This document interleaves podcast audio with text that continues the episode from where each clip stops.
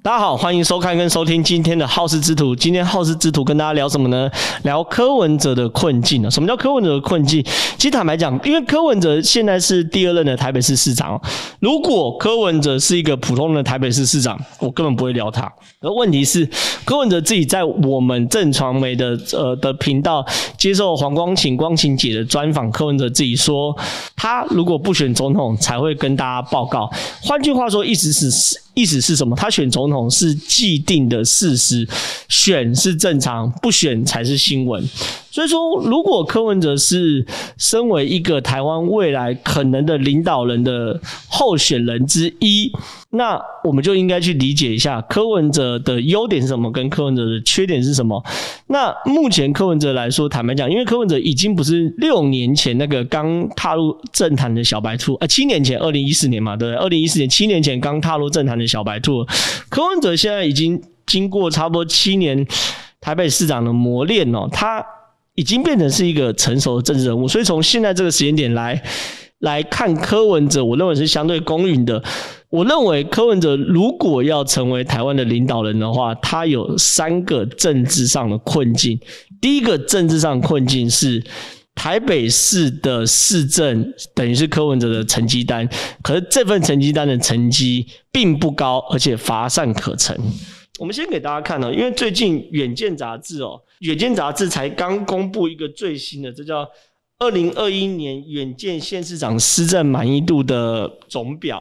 那在整个二零二一年施政满意度里里面，柯文哲不仅是六都市长的最后一名，他同时也是全台湾二十二县市的施政满意度最后一名。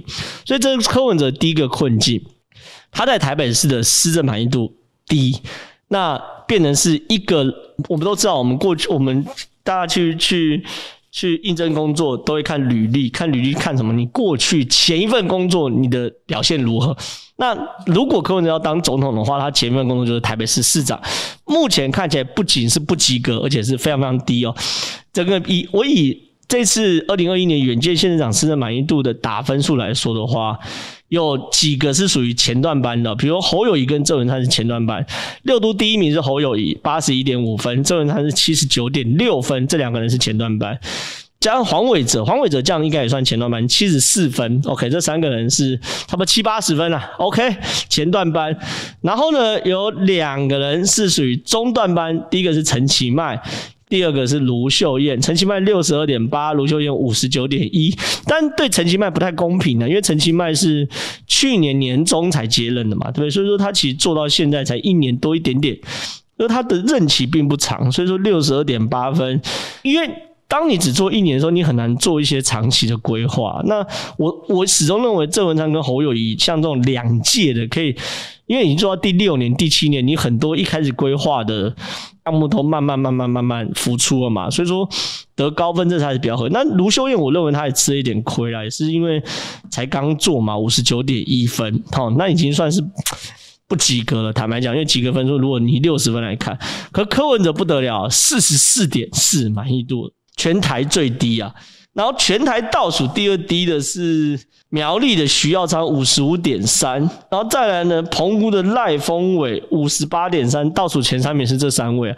可是问题是，你看人家都五十五点多，都满意度都过半，只有柯文哲是四十四点四，所以。其实民调会说话，因为这是最新远见公布的施政满意度。他不是说对于这个政治人物满意度，是施政，就是说他是问台北市的市民的。OK，他不是说问全全全全台湾的人，他就问台北市的市民。所以这对柯文哲来说，我觉得是很大的问题。因为观众朋友可能，如果你是台北人或是双北人，你可能会很有很有感触，就是说郝龙斌在以以郝龙斌为例哦，他在当。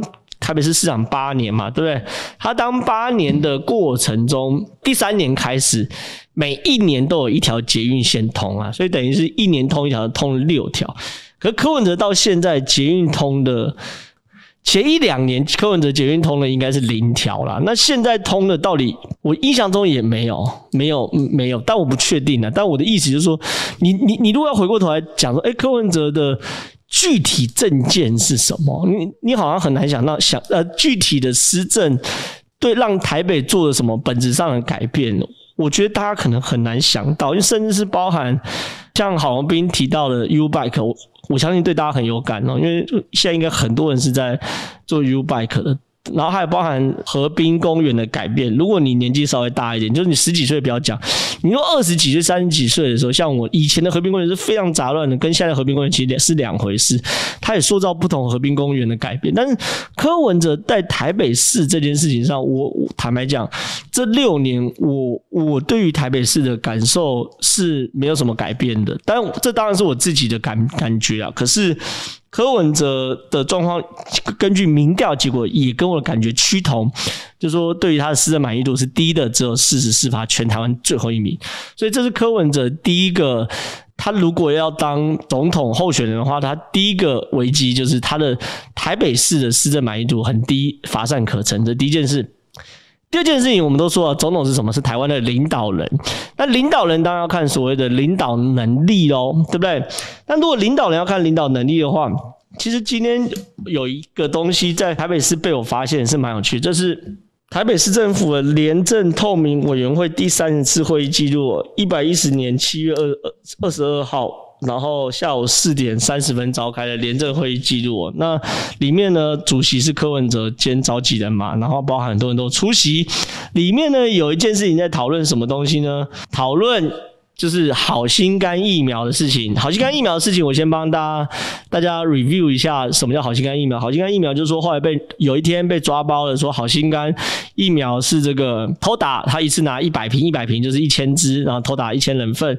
然后后来偷打后之后呢，大家都一片哗然，台北市政府怎么可以这样乱搞？然后呢，大家就要开始抓，到底是谁决定把这一百瓶给这个好心肝疫苗？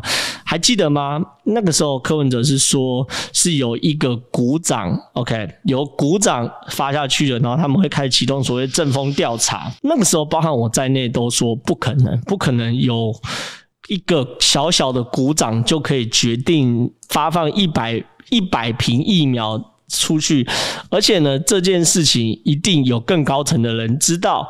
可是呢，无论如何，当柯文哲亲口说出是由股长决定的话，这个股长就变成了替死鬼，或者是政治上叫做防火墙。可是呢，你看哦。这个会议记录竟然，这是柯文哲发言，他的发言内容是说什么？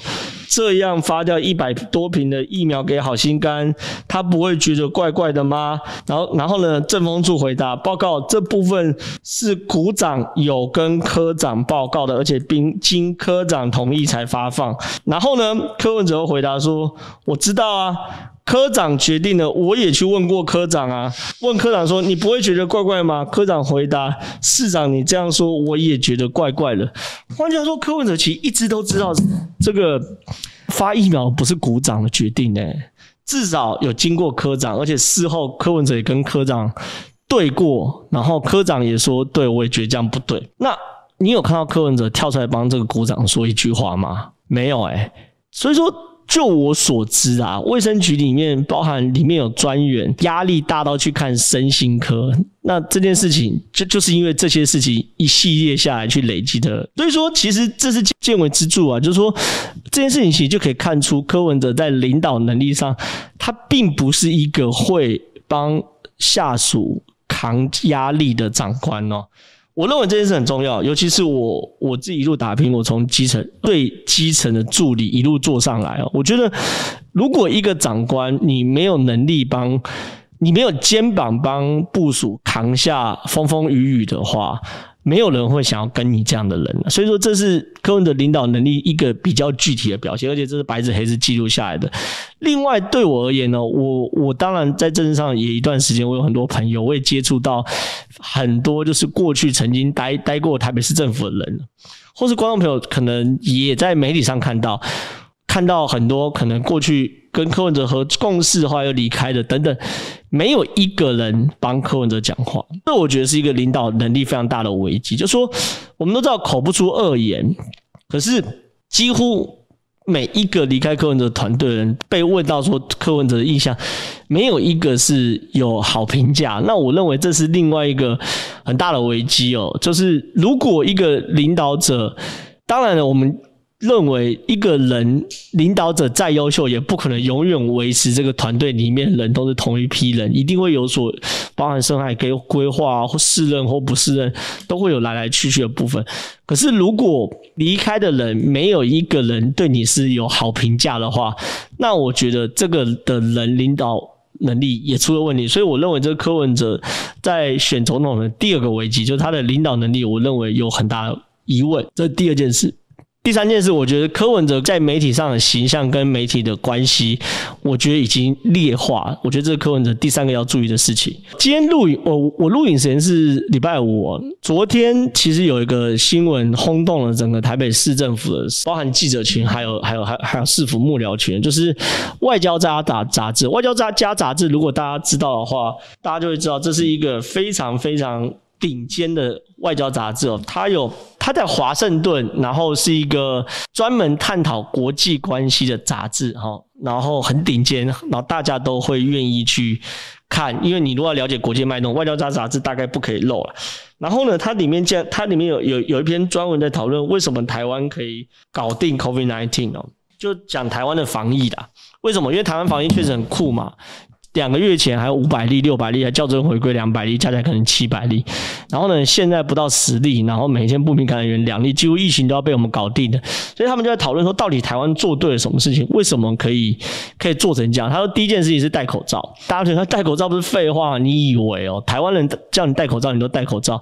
可外国人确实哦，尤其是西方，很多人是根本不戴口罩，而且真的很排斥戴口罩，不知道为什么。然后第二件事情是政府滚动式的调整。抗疫的政策，那第三件事情是媒体影响力，这这这两件事情其实意思意思是一样，他的意思是说，台湾的媒体在这一次政府防疫的过程中扮演了一个非常好的监督的角色，不断的给政府呃指出政府哪里做不对，而政府面对这些指责，当然了。有一些反弹，可是绝大多数呢，政府都是理解民意后做出相对应的改变，而这个改变也都是良善，所以二跟三是绑一起。那第四个是过去台湾援外口罩嘛，台湾可以 help 援外，然后现在得到了相对应的疫苗回报。OK，这前面四个其实在台湾有关心政治，大概都不意外。第五件事情很关键啊，我想都没想到，一个外交家杂志非常非常顶尖的外交杂志里面第五项竟然是说。他写的一项是为什么台湾可以抗疫成功？说因为媒体持续对于柯文哲的批评，促使柯文哲不情愿的接控了台湾 CDC 专家的协助。这个我觉得柯文哲已经达到人生巅峰的高峰了。就是说，你还记得吗？前一阵子台湾。包含我在内，很多政治评论员就说，开始指出柯文哲在台北防疫的一些漏洞嘛，包含北农，哦，包含淮南市场，OK，然后包含疫调，哈，还有匡列等等的不足。那柯文哲那时候就说，名名嘴唯恐天下不乱呐，哈，名嘴胡乱编造事实啊，等等，把我们就讲的好像是说都在胡乱的，而事实上我们的评论都是有所本嘛。我们说他没有疫调，就是我们真的看台北市的疫调。二十二县市只有台北市是挂零，是根本完全没有疫调嘛。然后匡列也是，然后包含北农，北农就是搞得一塌糊涂啊。环南市场一天确诊四十一例，环南市场嘛，对不对？所以这些事情是铁一般事实，可是柯文哲不接受。最后呢，是王必胜的介入，哈，CDC 机关中心敦请王必胜来介入，然后才把整个疫情控制下来。那这件事情呢，柯文哲讲不信，可是现在连。国际顶尖的外交杂志都已经说了，柯文哲你做错了，你一开始就应该听媒体的话，然后呢来补漏洞，搞到最后呢你不情不愿的接受 CDC 的帮助，这个东西是国外媒体对你的定调。柯文哲怎么回应呢？柯文哲说，你随便拿一本杂志就说这个怎样怎样，叫我们回应，切，有时候真的。给他读一读，报道里面都乱写一通。哎，柯文哲竟然直接讲说，《外交家》杂志里面是乱写一通。哎，他可能没有理解到，这是《外交家》杂志，不是什么三流四流的八卦小报。所以说，柯文哲面临到的问题，最大的问题就是他跟媒体的关系是很紧张的。那他跟媒体的关系很紧张，原因是来自于刚刚的柯文哲的回应，他是个自负的，他是一个认为自己永远是对的。可问题是，第一件事情哦，媒体的责任是什么？媒体的责任不是去捧政治人物他，媒体的责任是指出政治人物哪些地方做不对，而且呢，并且给予其正确的方向以及监督，这是媒体的责任。所以说，当然你，你你说有没有些媒体是秉秉于恶意去做出指责？当然有。可问题是，至少像外交家杂志这样的媒体，或是包含我，或者很多我所认识的政治评论员，在提出台北市的问题的时候，都是秉于我们就是当事人。我住新北，可是我在台北市上班，我一天二十四小时，有一半时间在台北市，另外一半时间在新北市，所以我会希望说，台北市的疫情可以获得控制。一来，利己主义的的来说，我的生命安全有保障。二来啊，台北市跟新北是连在一起的，台北市没有办法控制，新北一定没有办法控制。台北跟新北都没有办法控制的话，全台湾的疫情都没有办法控制。所以我希望台北市可以控制好，秉持这样的心态，然后依据客观的事实给这柯文哲提出建议。可是这样这这种的建议，也包含我在内，被他说出是胡说八道、名嘴啊、带风向啊、杜撰事实等等的，请问？这样讲完后，我会开心吗？那我如果不会开心的话，那其他的媒体人或媒体会开心吗？那如果大家都不会开心，会觉得你是个不受监督，而且不愿意接受别人建议的领导人的话。那柯文哲跟媒体的关系会好吗？所以说，柯文哲，我认为这是柯文哲第三个危机，是他跟媒体的关系很紧张。紧张原因是来自于柯文哲永远都认为自己是对的，连外交家杂志他都可以说这是一本随便的杂志，然后呢，报道里面乱写一通，哇！这样子的话，我我我我很难想象这样回应传到华盛顿，大家会怎么看柯文哲啊？所以说，以上就是我对柯文哲的三个认为他如果要争取总统大位三个危机。第一个，施政满意度哦，坦白说真的不好，在台北市的施政成绩乏善可陈。第二件事情呢，他呢。的人和，包含他领导力有出了问题。第三件问题呢，他跟媒体非常非常紧张。这三个，我认为柯文哲如果想要迈向总统大陆，这三个问题一定是他一定要克服，否则的话，我认为很难很难很难。以上是我分析，谢谢，拜拜。